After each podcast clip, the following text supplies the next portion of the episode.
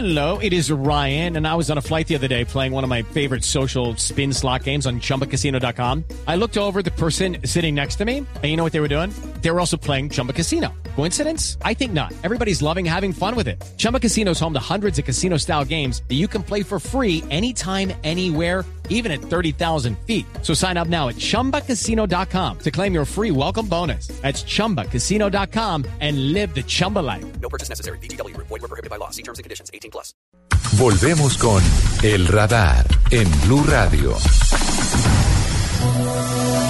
Ahora vamos a hacer un recorrido por algunas ciudades de Colombia a conocer el panorama de lo que está pasando en las cárceles, en las ciudades y en los municipios. Iniciamos en el occidente del país, en el Valle del Cauca. La cárcel con más problemas es Vista Hermosa en Cali. El hacinamiento es pavoroso. Dicen las autoridades y lo reconocen que allí el exceso, la sobrepoblación de internos es superior al 300%. Los detalles en Cali con Hugo Mario Palomar. Hola Ricardo, buenas tardes. A la cárcel distrital Villahermosa de Cali no le cabe un interno más. Allí las condiciones son inhumanas. Sael Castillo, un recluso que desde uno de los patios del penal logró comunicarse con Blue Radio, asegura que todas las celdas están colmadas y que los corredores se han convertido en dormitorios en donde amontonados pasan las noches imputados y condenados por diferentes delitos. Y hay un, en el pasillo, hay de cuarteleando personas, ¿me entendés? Eh, anteriormente dormíamos de a tres, ahora ya hay de cuatro. Venden un pedacito como de, como de dos metros de largo de la corneta, cuatro personas, mío. En, en ese pasillo vemos 100, 100, 100, 100, hay 102 personas, 20 celdas acá abajo, 20 celdas de abajo son 40 y el resto en el pasillo mío. Y es que hoy el centro penitenciario de Cali tiene cerca de 6.500 internos, cuando su capacidad real no supera los 1.700. Eso significa que Villahermosa registra un hacinamiento casi del 300%. Según el personero de Cali, Andrés Santamaría, esta es una de las cárceles con peores condiciones en Colombia. Es una cárcel con niveles de debilidad arquitectónicos y técnicos que en cualquier momento puede colapsar.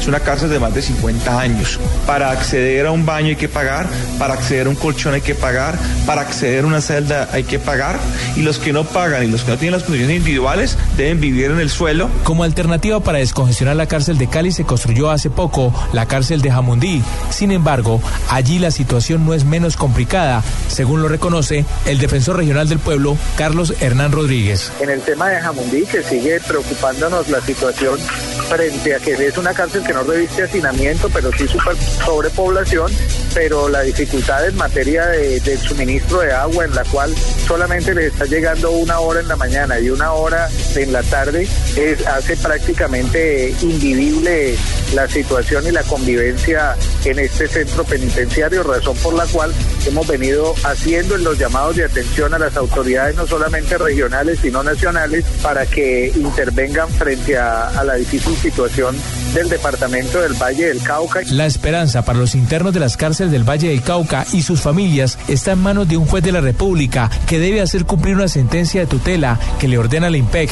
la Gobernación del Valle y la Alcaldía de Cali tomar medidas para reducir la sobrepoblación carcelaria. La personería de Cali ya le solicitó a la juez décima penal de circuito que haga efectiva esta sentencia, proferida el 27 de agosto del año pasado. Informe especial desde Cali con Hugo Mario Palomar para el radar. En Manizales, la cárcel de varones La Blanca es un penal de mediana seguridad y tampoco se aleja de esta realidad y de los problemas que por hacinamiento tienen las prisiones en nuestro país. Hay quejas, hay denuncias de maltratos de algunos familiares de las personas detenidas en ese lugar. En la capital caldense nos informa José Fernando Berrío. Ricardo, buenas tardes. Consignas donde se pide nivelación salarial, incremento en la planta de personal y que van en contra de la masacre laboral se encuentran a la entrada de la cárcel de varones de Manizales hacen parte del movimiento sindical del Instituto Penitenciario y Carcelario y con las que se le piden reformas al gobierno nacional. Sin embargo, contradictoriamente, mientras el grueso de la Guardia Nacional de los Centros Carcelarios, que es la que está llamada a garantizar el bienestar de los reclusos y reclusas y de su resocialización, adelantan jornadas de paro, las familias de muchos condenados se quejan por las condiciones inhumanas en que sus seres queridos están dentro de la cárcel. Eh, porque en una misma celda, mm, pues hay hasta tres, cuatro personas pues ahí con él.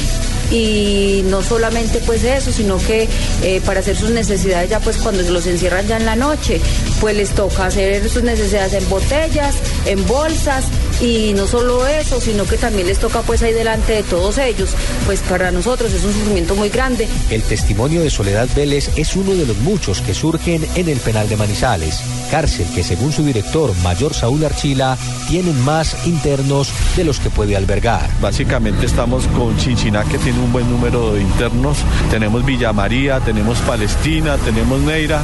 La capacidad del establecimiento son 670. En este momento, como lo decía anteriormente, tenemos el pico nuevamente en 1.300 internos. El drama es aún mayor, porque a los internos en muchos casos se les violan derechos fundamentales y constitucionales, como el de recibir visitas en condiciones humanas y no humillantes, como lo manifiesta Carlos Díaz, pastor evangelizador de los cinco patios que hay en el penal. Tenemos que primeramente someternos a una autoridad y para nosotros la autoridad en este lugar, pues primero Dios, pero es, es el IMPEC. Y nos sometemos a lo que ellos nos, nos digan. Que los, la requisa para las mujeres es muy dura, pues eso lo esculcan a uno hasta la conciencia y los alimentos que uno lleva pues así de demás, eh, se los requisa muy horrible, le revuelcan la comidita y uno ya entra pues con esa comida muy, muy, muy revolcada y ellos se tienen que comer eso así, pues para nosotros es muy duro y es muy triste. Y aunque el sobrecupo de internos es de 630 en esta cárcel La Blanca, las disposiciones del IMPEC son las de seguir recibiendo personas para pagar condenas. Mantenemos en este momento recibiendo internos bajo ciertos parámetros. Sabemos que también eh, la parte sindical del instituto tiene un plan reglamento a nivel nacional. Lo cierto es que la cárcel de varones de Manizales, a pesar de condiciones adversas, es una de las que tiene reconocimiento nacional por sus modelos de resocialización, con una planta de 29 administrativos y 110 guardias del IMPEC. Para el radar, desde el departamento de Caldas, José Fernando Berrío Becerra, Yura. Actualmente vive una dificultad adicional todo el sistema penitenciario en Colombia y es que una gran cantidad de internos han tenido que verse abocados a demoras en sus traslados y en sus procesos por cuenta del paro de algunos, de una cantidad importante de guardias del IMPEC.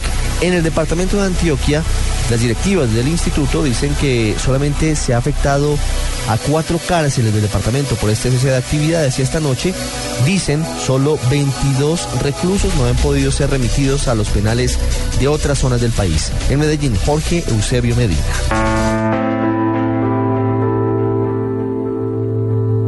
Ah, pues yo qué le digo, no muchas lidias para entrar, que tiene uno que esperar mucho, tiene mucho papeleo uno allá. Buenas tardes, Ricardo. Lo que nos cuenta doña Eugenia Bedoya, madre de un recluso que permanece en la cárcel de Bellavista en Bello, Antioquia, es, por decirlo menos, el pan no de un día, sino de cada ocho días de los familiares de los penados cuando llegan a visitar a sus parientes presos. Es lo que ocurre con paro o sin paro de los guardianes del IMPEC. Tanto es que hoy mañana la visita de familiares de los internos se podrá realizar con normalidad en los centros penitenciarios El Pedregal, Bellavista, la cárcel de Itagüí y El Pesebre en el municipio de Puerto Triunfo, las cuatro que están afectadas en Antioquia con la protesta de los guardianes. Lo dijo la directora del IMPEC, Imelda López.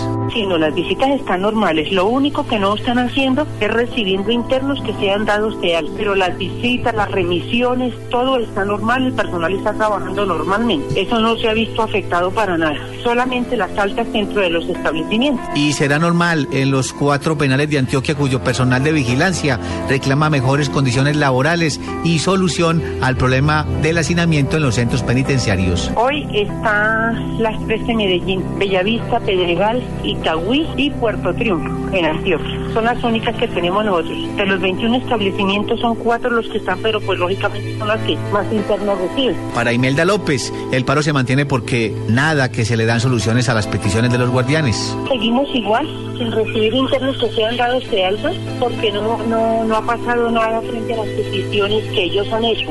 La cárcel municipal de Envigado al sur de Medellín y los calabozos del Palacio de la Justicia José Félix de Restrepo en pleno centro centro de Medellín al lado de la alcaldía de Medellín y la gobernación de Antioquia, se han convertido en los lugares de albergue de los penados que no pueden ser remitidos. Eh, los internos están en la, en la Alpujarra, están internos recluidos en la Alpujarra y sé que están en, la- en Envigado, en la URI de Envigado, habían hasta cuatro. Sin embargo, Envigado tiene un establecimiento del orden municipal, luego allí deberían ir los internos indicados al establecimiento de Envigado. Hasta anoche eran 22. ¿Cuántos llegarán en este puente festivo? No se sabe. Hasta el día de ayer yo tenía una relación de 22 internos. Ayer en las horas de la tarde, no sé cuántos quedarían más anoche o si salieron algunos o si judicializaron a más internos y les ordenaron la medida de aseguramiento. Lo que sí es cierto es que en Antioquia el hacinamiento en los calabozos del Palacio de la Justicia, en las URI de la Fiscalía y en las estaciones de policía ya genera problemas de salud. Carlos Contreras de la Corporación Nuevos Caminos. No todos los internos que tienen afectaciones de salud van a poder salir, van a poder ser llevados a los centros hospitalarios y muchísimos de ellos se, se verán afectados por diligencias judiciales. Sin lugar a dudas, y eso lo dice la rama judicial, no nosotros, son más de 7.000 audiencias las que a nivel nacional se han visto afectadas por esa situación. Lo que se espera ahora es que, tal y como lo solicitaron la policía y las organizaciones de derechos humanos, es urgente una reunión conjunta entre las directivas sindicales del IMPEC y el gobierno nacional para conjurar el paro que afecta la seguridad en las ciudades y en los centros carcelarios. La información para el radar con Jorge Eusebio Medina, Blue Radio. La cárcel de máxima seguridad de Cómbita, muy cerca de Tunja, en el departamento de Boyacá, es considerada la cárcel de mayor seguridad en el país, en compañía de la cárcel de Valledupar. Y es el paso previo para la extradición de miles de personas. Allí también se denuncia el abandono del gobierno y todos los días hay manifestaciones de esposas de los detenidos para que les den mejores condiciones en su paso por este penal. Gonzalo Jiménez, desde Tunja, nos entrega más detalles. En la cárcel de máxima seguridad en Cómbita, los internos se quejan por la falta de apoyo, como es el caso de la salud, del ingreso de radiotransistores y el poco tiempo de las visitas conyugales. La esposa del empresario de las Esmeraldas, Peronel Rincón, es ahora una de las líderes de los internos. Mercedes Salazar le pidió al gobierno que mejore la situación tanto de su esposo como de los demás presos de la cárcel.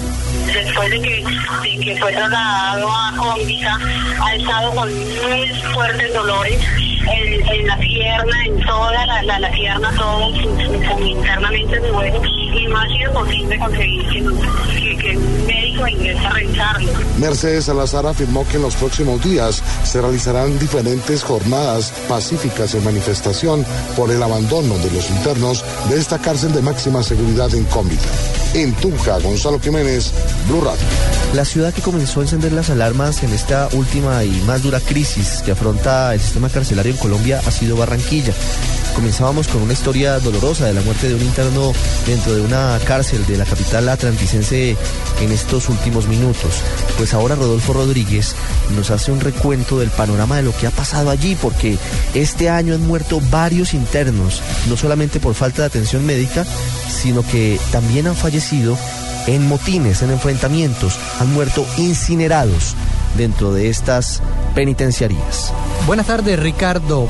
La tragedia ocurrida en enero de este año en la cárcel modelo de Barranquilla, donde por lo menos 10 reclusos murieron y más de 40 resultaron heridos, prendió las alarmas del hacinamiento en Colombia.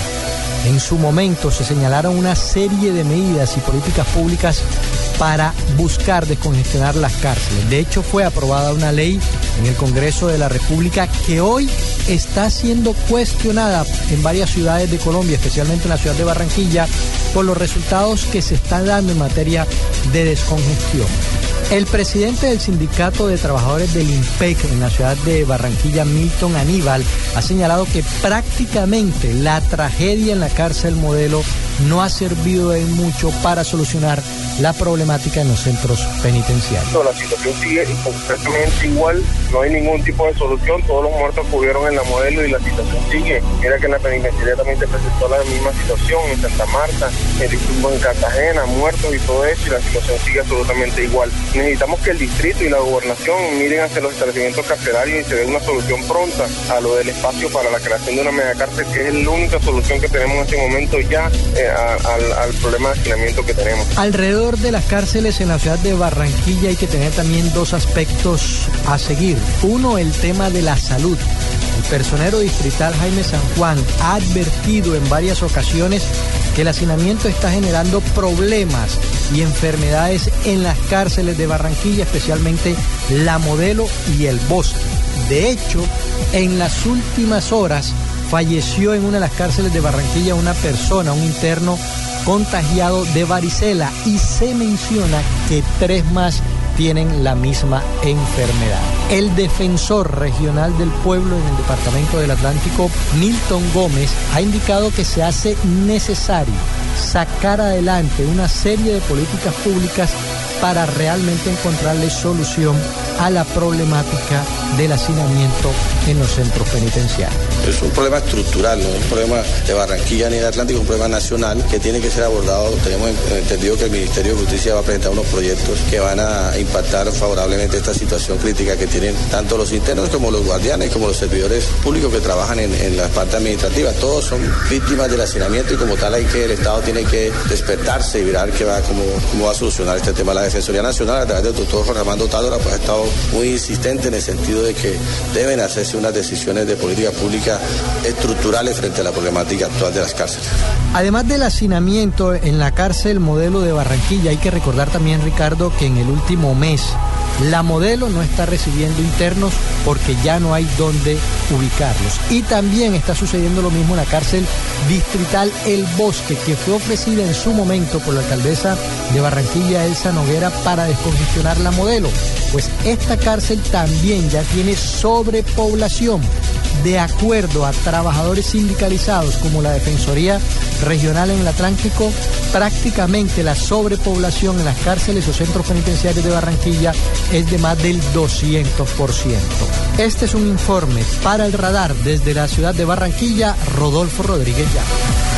La cárcel de Picaleña en Ibagué también afronta dificultades en materia de atención a los internos.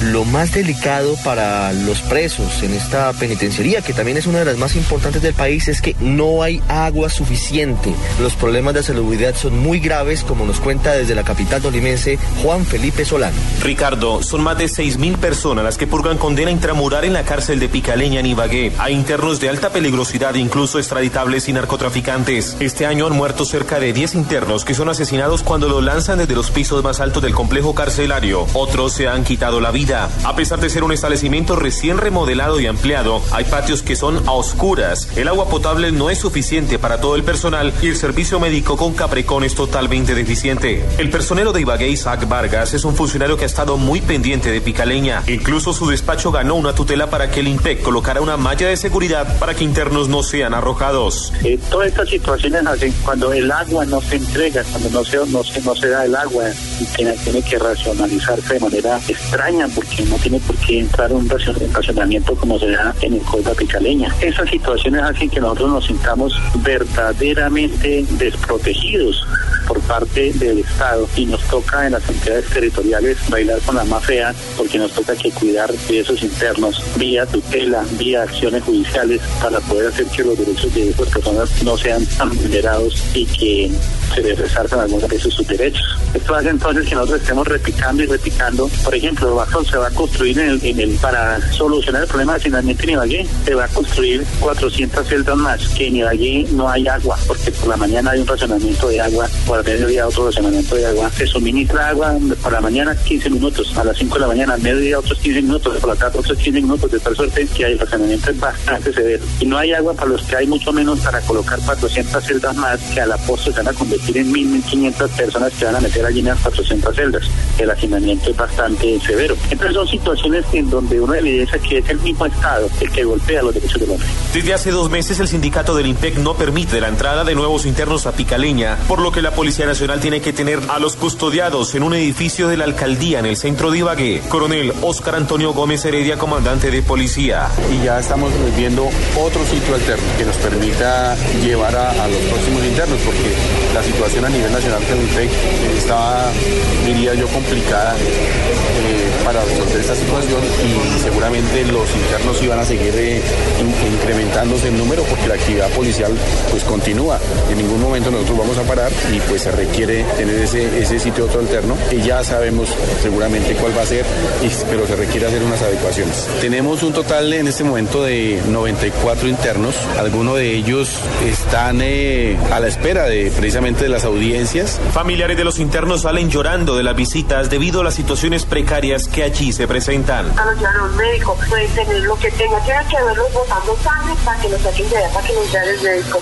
No les importa el dolor ajeno, es ya demasiado la atropella que tiene contra esa pobre gente. Esta es horrible, horrible, horrible la situación de el agua. El IMPEC no ha sido una entidad del Estado que tenga su cercanía a la prensa. Sus últimos directores son personas misteriosas, alejadas de los medios y que no duran en los cargos. Este es un informe para el radar. Desde Ibagué, Juan Felipe Solano, Blue Radio. El ministro de Justicia, Yesir Reyes, nos decía hace algunos minutos que hay más de 60 sindicatos dentro del IMPEC. Carlos Alberto González nos cuenta cuál es la visión sobre la crisis que tiene el instituto precisamente desde esos grupos. El hacinamiento es tal vez el karma, el dolor de cabeza de las autoridades carcelarias en el país y el problema en el que los expertos se rebanan los sesos buscando soluciones sin hallar remedio para ello. Construir más penales o que los jueces no sean tan carceleros, como se dice popularmente, y no envíen, no manden personas por delitos insignificantes tras las rejas, son propuestas que están sobre la mesa. El trato indigno es el común denominador, durmiendo unos internos encima de otros condenados a contagios y epidemias. Este es el pan diario que se vive en los penales. ¿Y quién más que los guardias, testigos de esas historias tristes? Alejandro Álvarez es uno de ellos precisamente y quien se ha ganado el cariño de los reclusos, pues pelea también por sus derechos y por un trato digno. Él ha tenido que ver eh, cómo los enfermos terminales mueren suplicando atención. Lastimó o, o empezó su, su padecimiento por un lunar que tenía en la nariz. Luego, eh, eh, esta enfermedad era, era un cáncer que se le desarrolló a través de, de- tal vez de un lunar y terminamos viendo como por la falta de atención de, los, de las entidades que prestan la salud dentro del INPEC, el tipo, el, señor, el- la persona esta terminó sin nariz y terminó con un, hueco en la cara que, bueno, nosotros vimos todo el proceso hasta que